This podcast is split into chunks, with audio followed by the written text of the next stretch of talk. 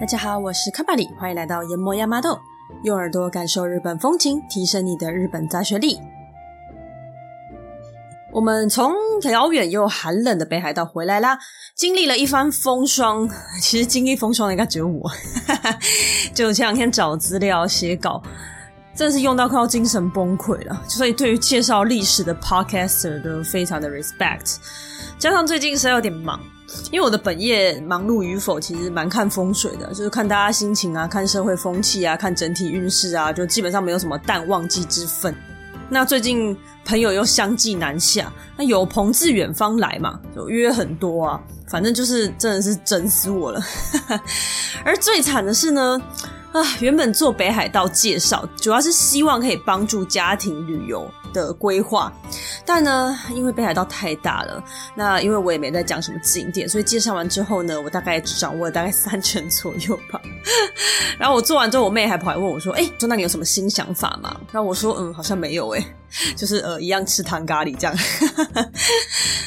好了，那这些生活琐碎小事堆积起来，就是人类汲汲营营的源头嘛。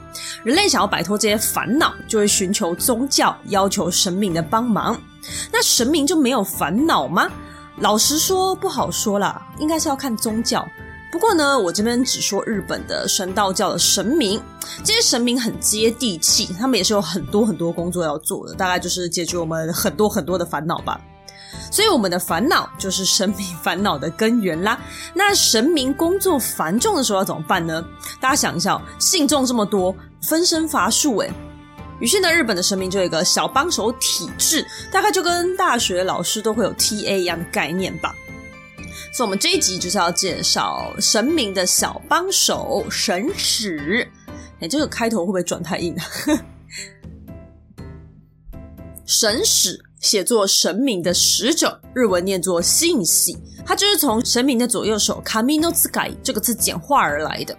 字面意思其实很好理解啦。那神使其实我们之前在很多故事里面，我们多少都有介绍几位，像是呢，我们在有趣食物那一篇就有讲到稻荷神社还有狐狸嘛，那这个大概就是最出名的神使之一了。另外，在神武天皇篇的时候，我们有讲过八尺鸟，就是有三只脚的鸟。那这个鸟的话，也成为神使之一。说真的，神使有很多很多啊，各式各样的动物也有。那他们是怎么决定的呢？这个其实呢，要回到日本历史的源头——古世纪还有日本书记上啦。在这两本书中呢，除了神明的起源之外，也会有很多动物登场。所以，如果能在故事情节中有出现相关联的动物的话呢，它就会比较容易被当成这个神明的神使。好比说，神武天皇的故事中，八尺鸟它出现的地方呢是在现在的熊野一带，所以熊野的三大神社就以八尺鸟为神使。那有的可能是形象比较接近的啦，或者是神的功能呢比较接近现在的某一个动物，就会直接被选来当神使，像是道和神社的狐狸这一类的。那另外其实还有很多很多了，好比说呢，神社附近过去有很多兔子啊，或者是神社的名称，呃，地名跟动物的名字很接近，那它就会被选来当做该神社的神使。简单来说，其实就是大家各有创意啦，也没有说一定是怎么样。神使的工作也不难想象，就是代替神明呢出现在人的面前，提醒人们神明在此的感觉。有时候也会传达旨意啦，或是帮忙给人类一些小试炼这样子。像我们台湾的寺庙，不知道大家有没有注意到，有时候神像的旁边或者是前面，反正就是它的四周会有一些很像后面那尊大神像的缩小版，然后就好多个放在旁边。这个呢，在民俗中就称为这个神明的分灵体，因为神明要管的事情太多太多太多了，所以就会把灵魂分散到各地去做事。大概就比较通俗一点讲法，就像有点像影分身吧。像之前有一个日本人来台湾玩的时候，就有看到这个分灵体，然后他就跟我说：“哎，台湾的神明也太废了吧！日本的神明都不需要分灵体，一个人就可以完成了。”那个时候我听到的时候会觉得，呃，对啊，为什么呢？但现在想一想，是因为日本都有神明，他们是劳役那些动物，劳役那些员工，我们至少是自己亲力亲为。好了，没有，其实没有要贬低谁，但总之呢，下次如果有日本人跟你讲一样的东西，他对我们的分灵体很有意见的话，你就可以用神使呛回去。神使毕竟要帮神明做很多事情，所以呢，当然他跟神明本人会有差不多的能力，因此神使一般被认为他的能力跟神明是不相上下的，所以有时候会被摆在一起做祭祀。那有的会是小心的养育者，那这个在今天的内容就会介绍到。而附带一体，通常呢，在画作呈现的时候呢，神石会被画成全白色的。那是因为日本自古以来就认为白色是纯洁无瑕、神圣的颜色，也就是为什么日本的新娘子结婚的时候会穿上白无垢，而大家包的红包也都是白色的。因此呢，神明的使者自然也都是白色的啦。那再加上呢，因为动物中啊，人类其实也有嘛，偶尔会看到所谓的白子，也就是黑色素不足，因此天生毛发都是白色的那一种。而白子呢，数量很少，因为毕竟第一个它本来就是一种基因上的缺陷嘛。那再来，它通常就是比较容易生病啊，所以它会比较稀少。这样子的稀少，在古代人眼里看起来就是一种珍贵的象征。因此，神使的画像通常都是用全白的来呈现的。这一集我会挑几个比较知名度比较高，然后比较有趣的三个神使介绍给大家。那在后面的话呢，也会顺便介绍七福神还有他的神使给大家认识哦。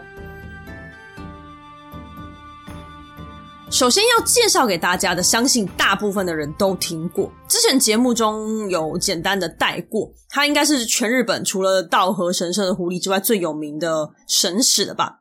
那就是奈良公园的鹿。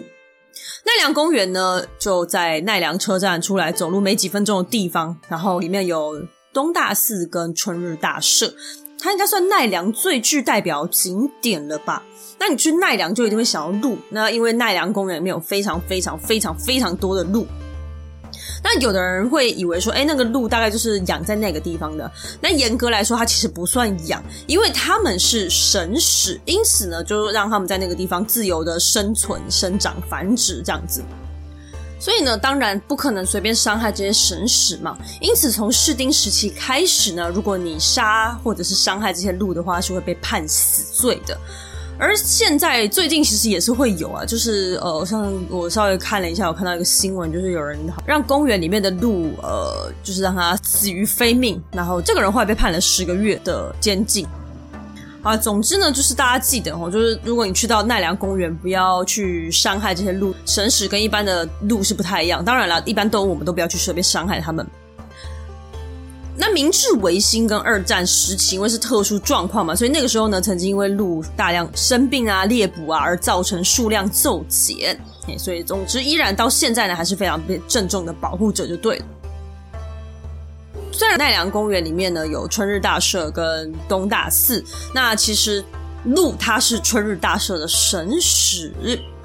春日大社跟鹿的关系呢，要说到春日大社的主祭神。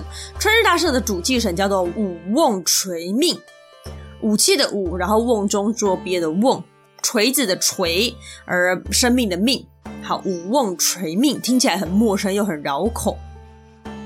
但如果呢有听过我们神话系列的话呢，其实应该就会听过他的另外一个名字，叫做御剑雷神，Takemi Katsuki。反正我这边快速的复习一下他的身份，他只出现过两次。嘿，第一次是伊邪那美死掉的时候有出现一大堆神，那他就是那一大堆神之一啦。不过那时候应该没有特别讲他是哪一位。那他最重要的戏份是在后面，天照大神呢要求统一日本的大国主命神让出日本统治权的时候，最后一个派下去的说客，那也是最后一个成功的那一个。它跟鹿有什么关系呢？因为他在故事里面旁边就很常出现鹿啦，所以首先是相传天照大神下达指令要遇见雷神去谈判的时候，接受旨意的神使就是鹿，就从那个时候开始，大家就认定为遇见雷神的神使就是鹿。那现在全日本都有的鹿岛神社呢，主祭神也就是遇见雷神。而位于茨城县的鹿岛神宫，则是最早的鹿岛神社，同时它也是全国鹿岛神社的总社。而春日大社，它就是从茨城县鹿岛神宫里面，呃，分一部分的神力过来奈良建造的，它就是像我们的那个妈祖庙，到处都有嘛。相传的奈良时期，某一天，茨城县鹿岛神宫的御剑雷神，他就晃悠晃悠来到这个大和国，也就是奈良这个地方。他一看之后非常喜欢，他觉得大和国土地就是很棒，于是他就移居到了玉盖山米卡萨亚马上的浮云之峰这个地方。玉盖山呢，它现在是禁止进入的神山，它在春日大社的西边。其实应该是这样说啦，就是春日大社的西边是玉盖山，东边是花山，那两者是连在一起的，通称为春日山。据说呢，遇见雷神莅临春日的时候，就是骑着白鹿，手持柿子的树枝而做成的鞭子而来的。而春日大社的宝殿里面就挂有这个情景的一幅图画，那当时的白鹿，据说就是现在奈良公园中鹿的祖先。关于奈良公园这些鹿啊，除去神话故事的话呢，他们其实就是一群绝顶聪明又有点拽的的鹿了。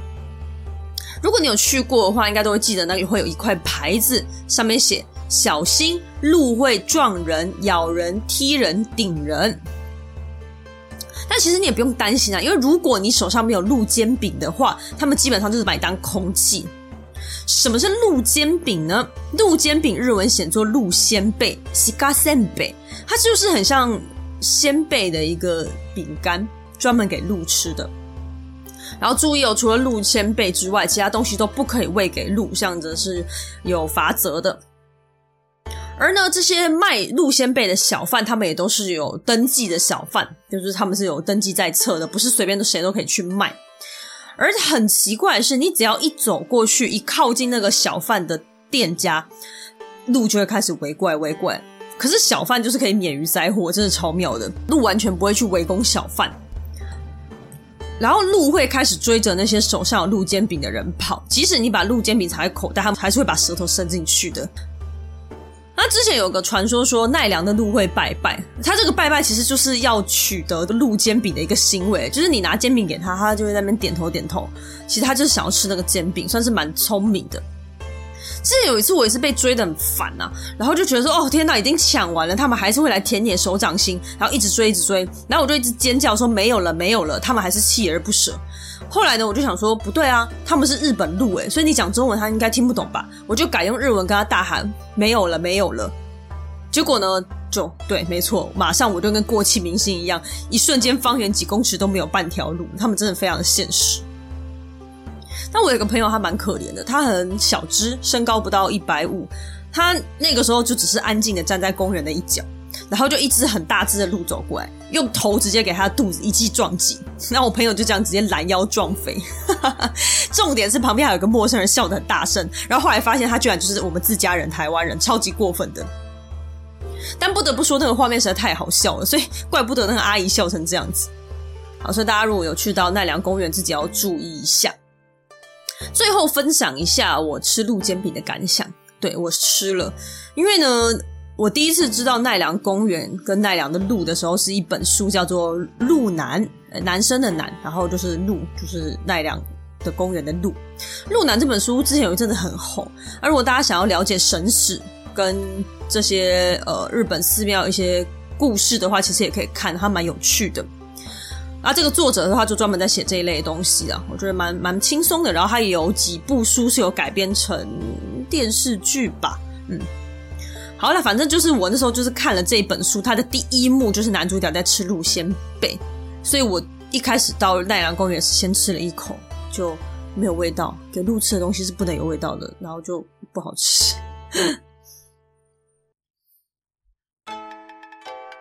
那说到了遇见雷神，就要说一下所谓的天神信仰。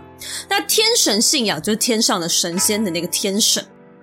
天神信仰呢，是日本过去对于天地的畏惧，尤其是雷，的一个敬畏之心之下所产生的信仰。但是呢，到菅原道真过世之后，天神信仰几乎就成为菅原道真的代名词。菅原道真是谁？他在樱花篇的时候，我们说到梅花的时候，他有出来跑一下龙套啦，就是一个奇人。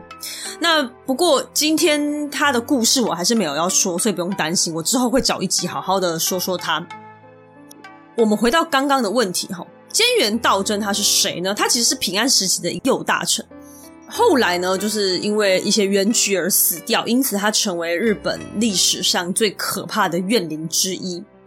那他的历史上有很多一些当时的比较频繁的一些灾难，他们就是直接觉得就是菅原道真的怨灵在作祟。那这些灾难里面有一段就是所谓的落雷事件。那落雷事件之后呢，大家更是吓疯，就直接认定哦，菅原道真他就是雷神的家人，所以呢，他们就把他升格为神，好好的祭拜祭拜。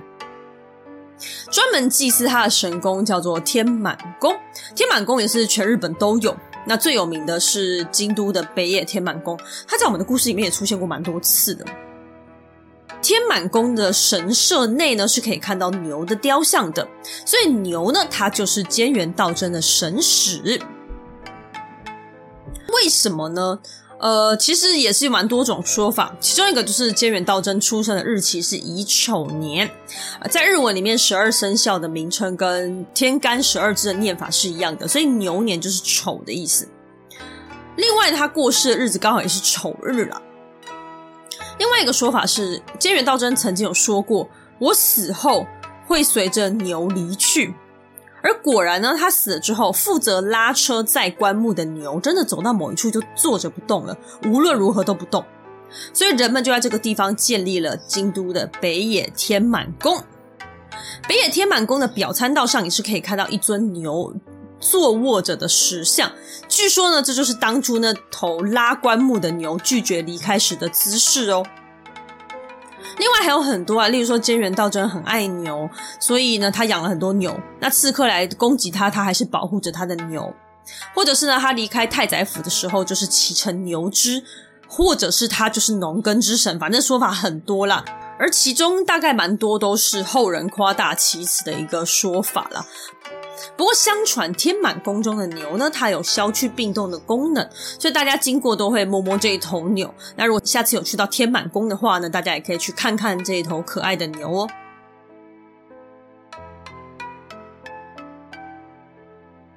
来说说一个依照神明形象决定的神使吧。这个神明跟神使跟寺庙可能都不是很有名，但没关系，就是我觉得还蛮有趣的。这个形象是章鱼。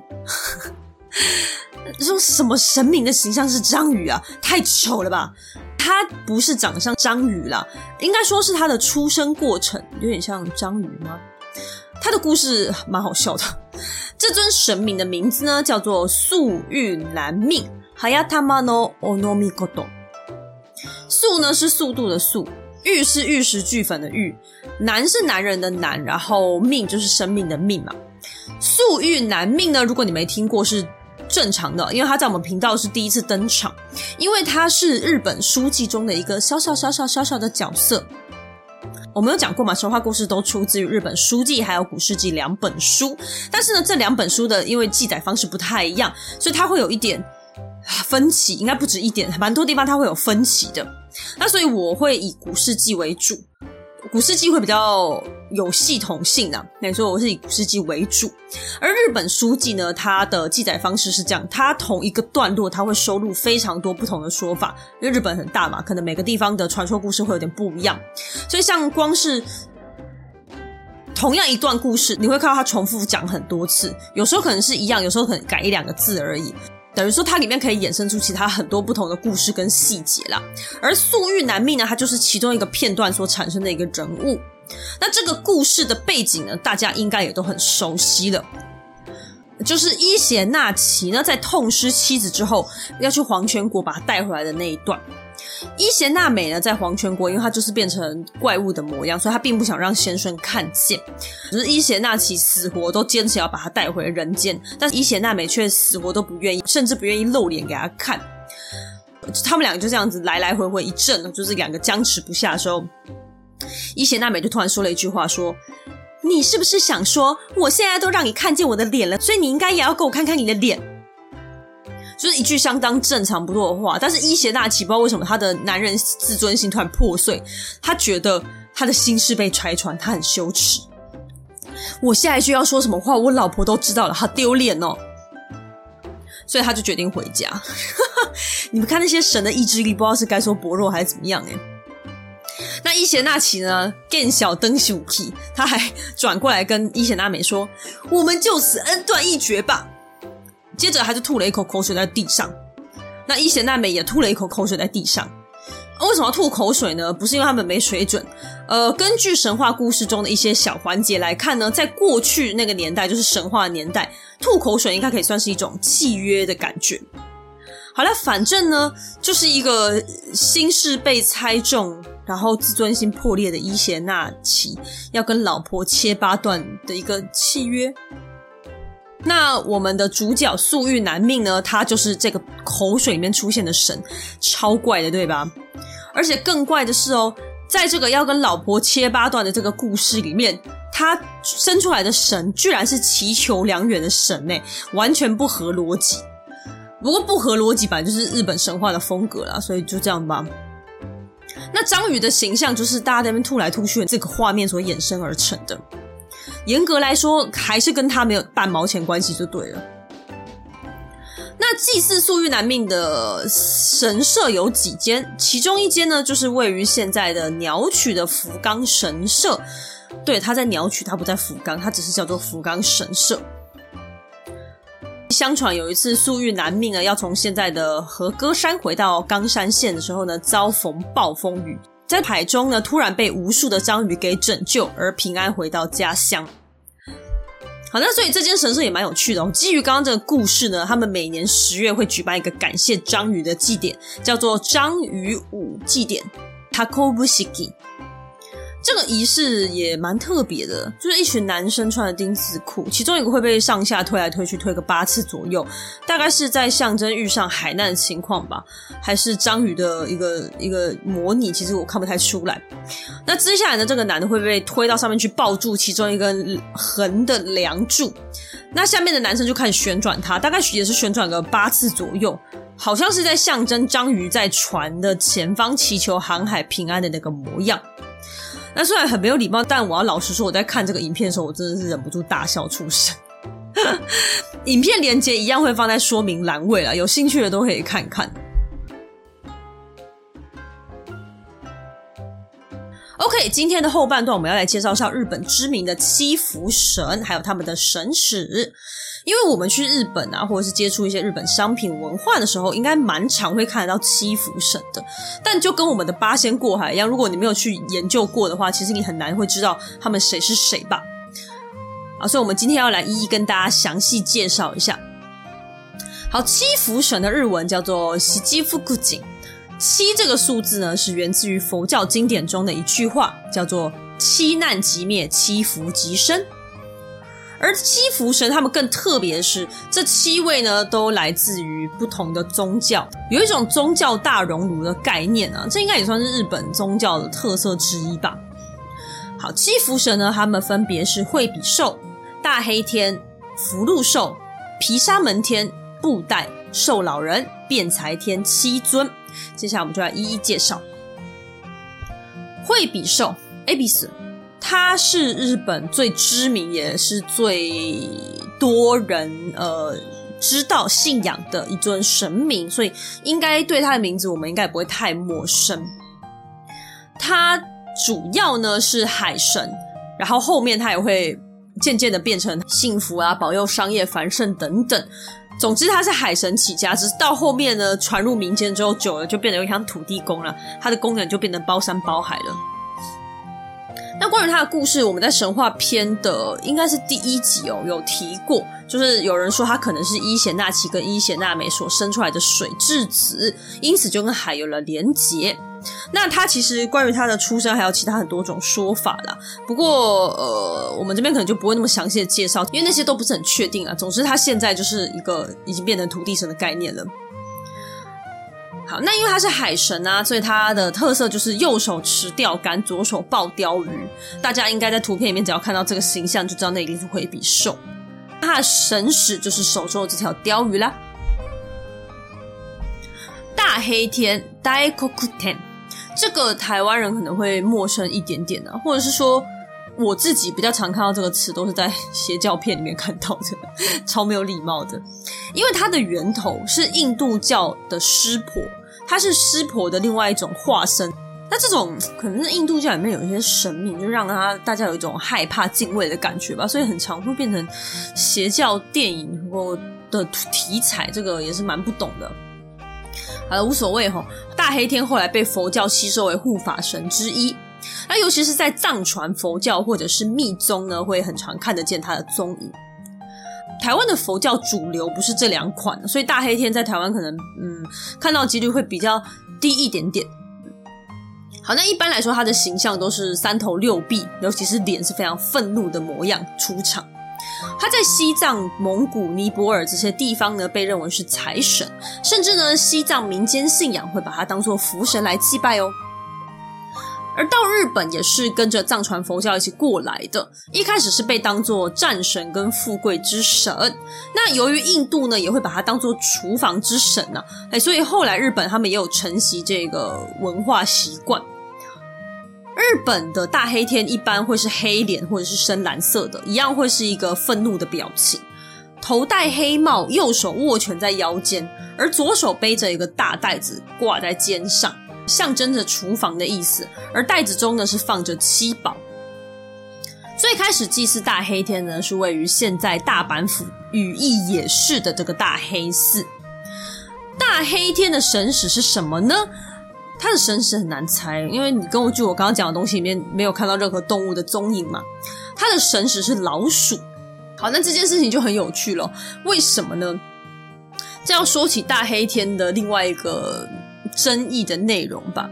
大黑天的日文叫做 Daikoku，就是大黑这两个字，跟大国主命神的大国是同音。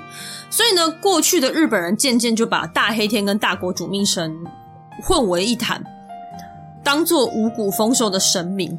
大国主命神他在神话里面一开始出现的时候是背着他哥哥的一大堆行李嘛，所以就有人说大黑天的布袋其实是这样子来的。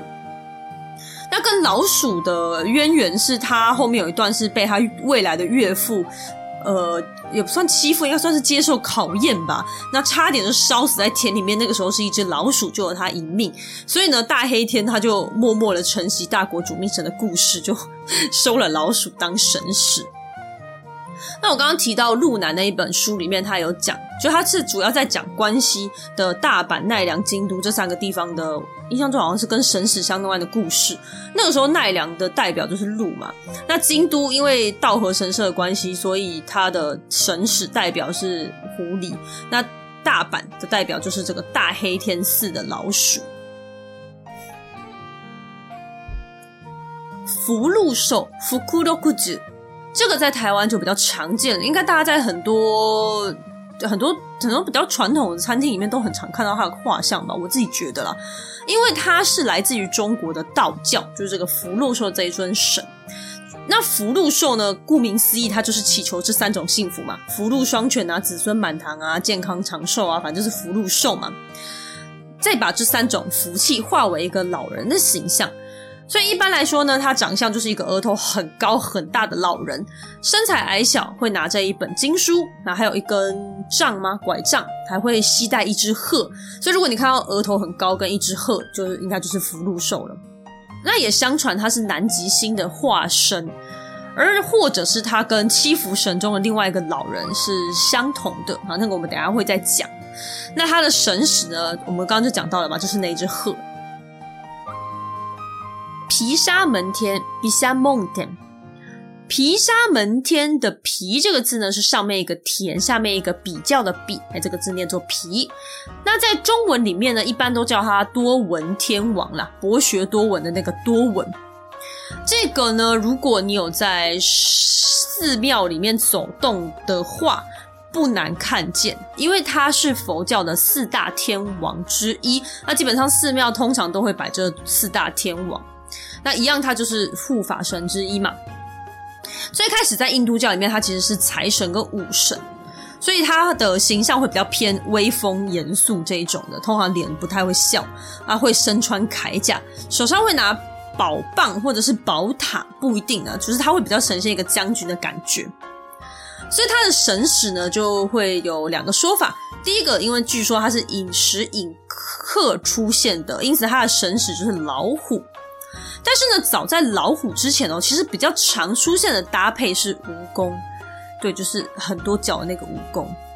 至于说为什么是蜈蚣呢？其实目前没有一个确定的说法，就是基本上是个问号啦。但是有的寺庙是解释说，毗沙门天曾经有说过一段话，他鼓励人们说，蜈蚣有一百只脚。所以只要有一只脚走的方向不对了，走路就会全部出现问题。所以呢，遇到困难啊，众人要齐心努力才行。所以就蜈蚣就变成他的代表。所以我们讲话不可以随便比喻哦，如果你比喻错，那东西就会变成你的神使。好，那还有一个说法是因为古印度中啊，它是被当做财富之神嘛。那因为蜈蚣脚很多啊，象征的钱也很多。为什么呢？因为当时商人跟卖艺的人，这些人都是靠客人吃饭的嘛。那客人这样进进出出就很多脚嘛，所以钱财很多，也就是这样子的概念。那毗沙门天在现在日本比较像是财富的神明。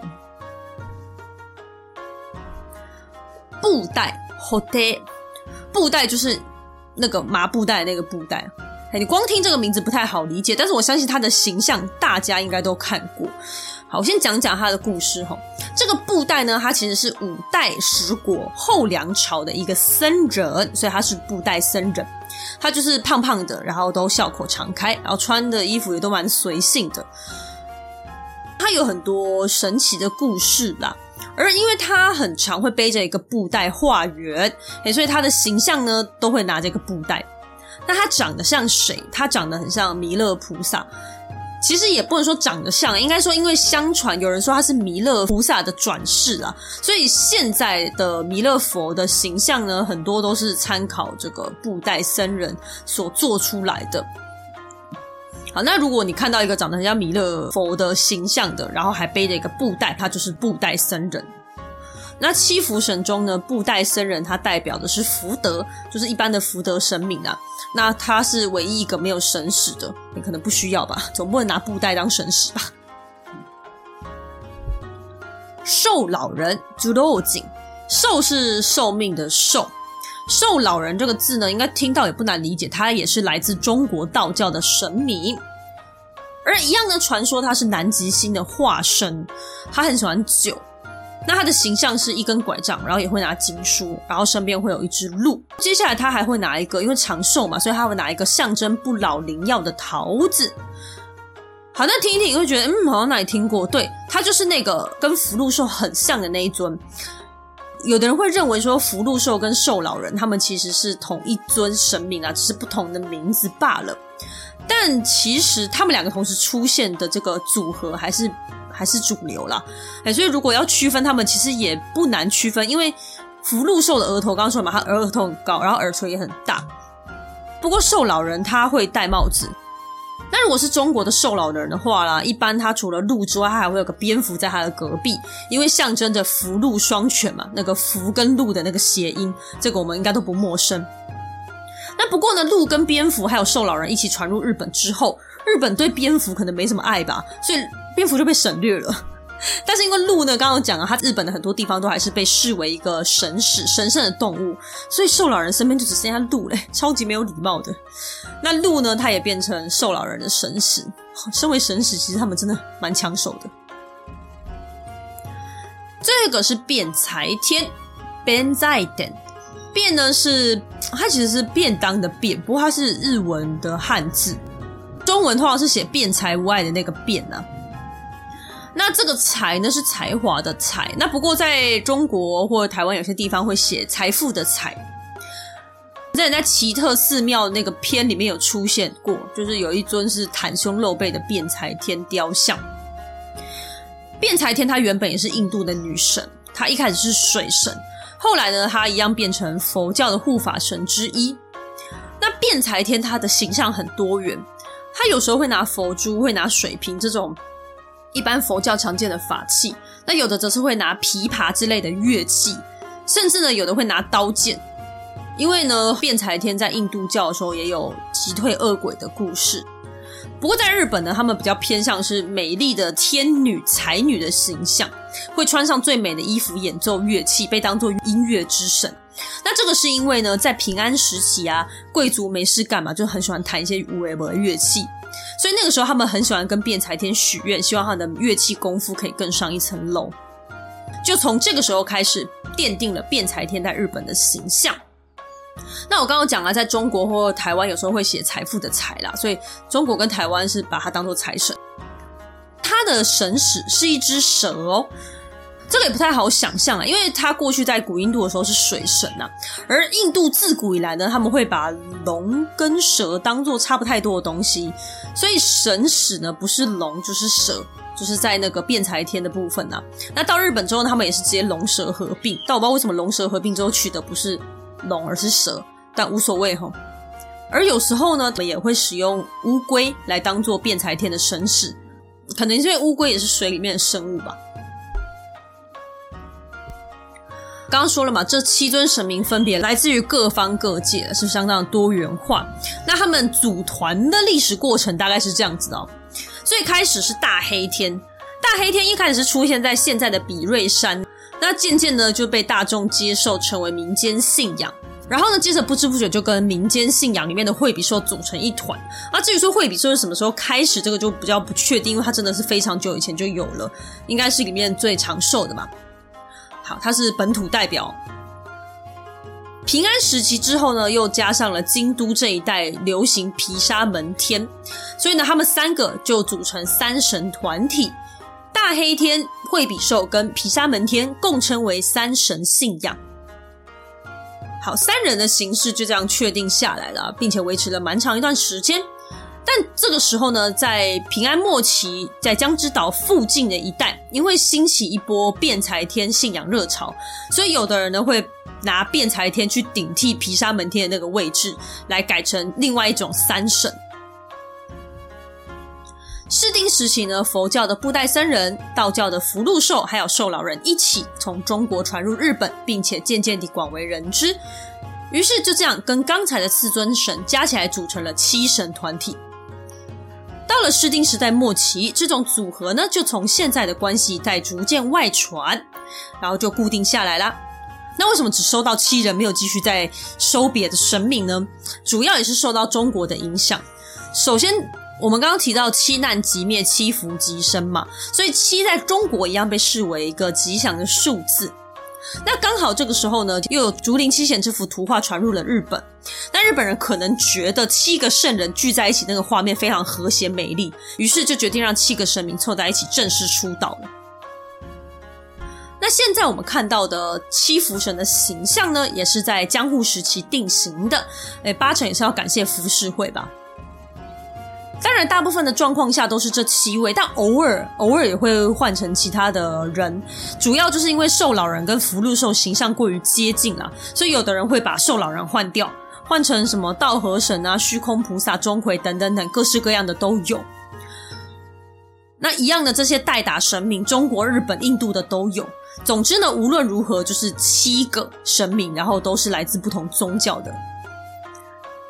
中国文化中呢，有八仙过海这个故事嘛，我们刚刚讲过，所以我们也蛮常可以看得到八仙乘船的这个形象图。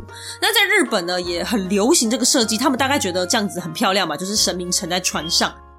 所以呢，我们很常看到七福神也是坐在宝船上的这个设计，只是八仙变成少一个变七福安内。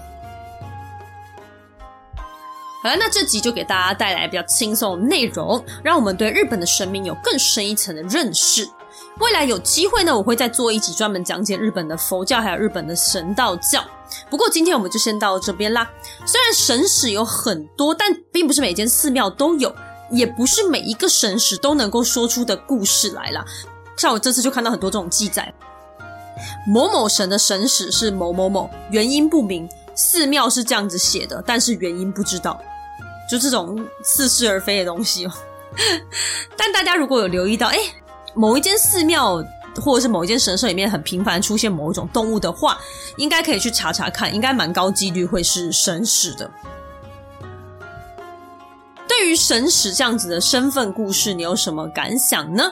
如果有任何想了解或想讨论的，都欢迎留言给我。如果你喜欢我们的节目，欢迎在 Apple Podcast 点击五星好评，或者到节目下方点选抖内连接，给卡玛里一点支持与鼓励吧。今天谢谢你的收听，我们下集再见，拜拜。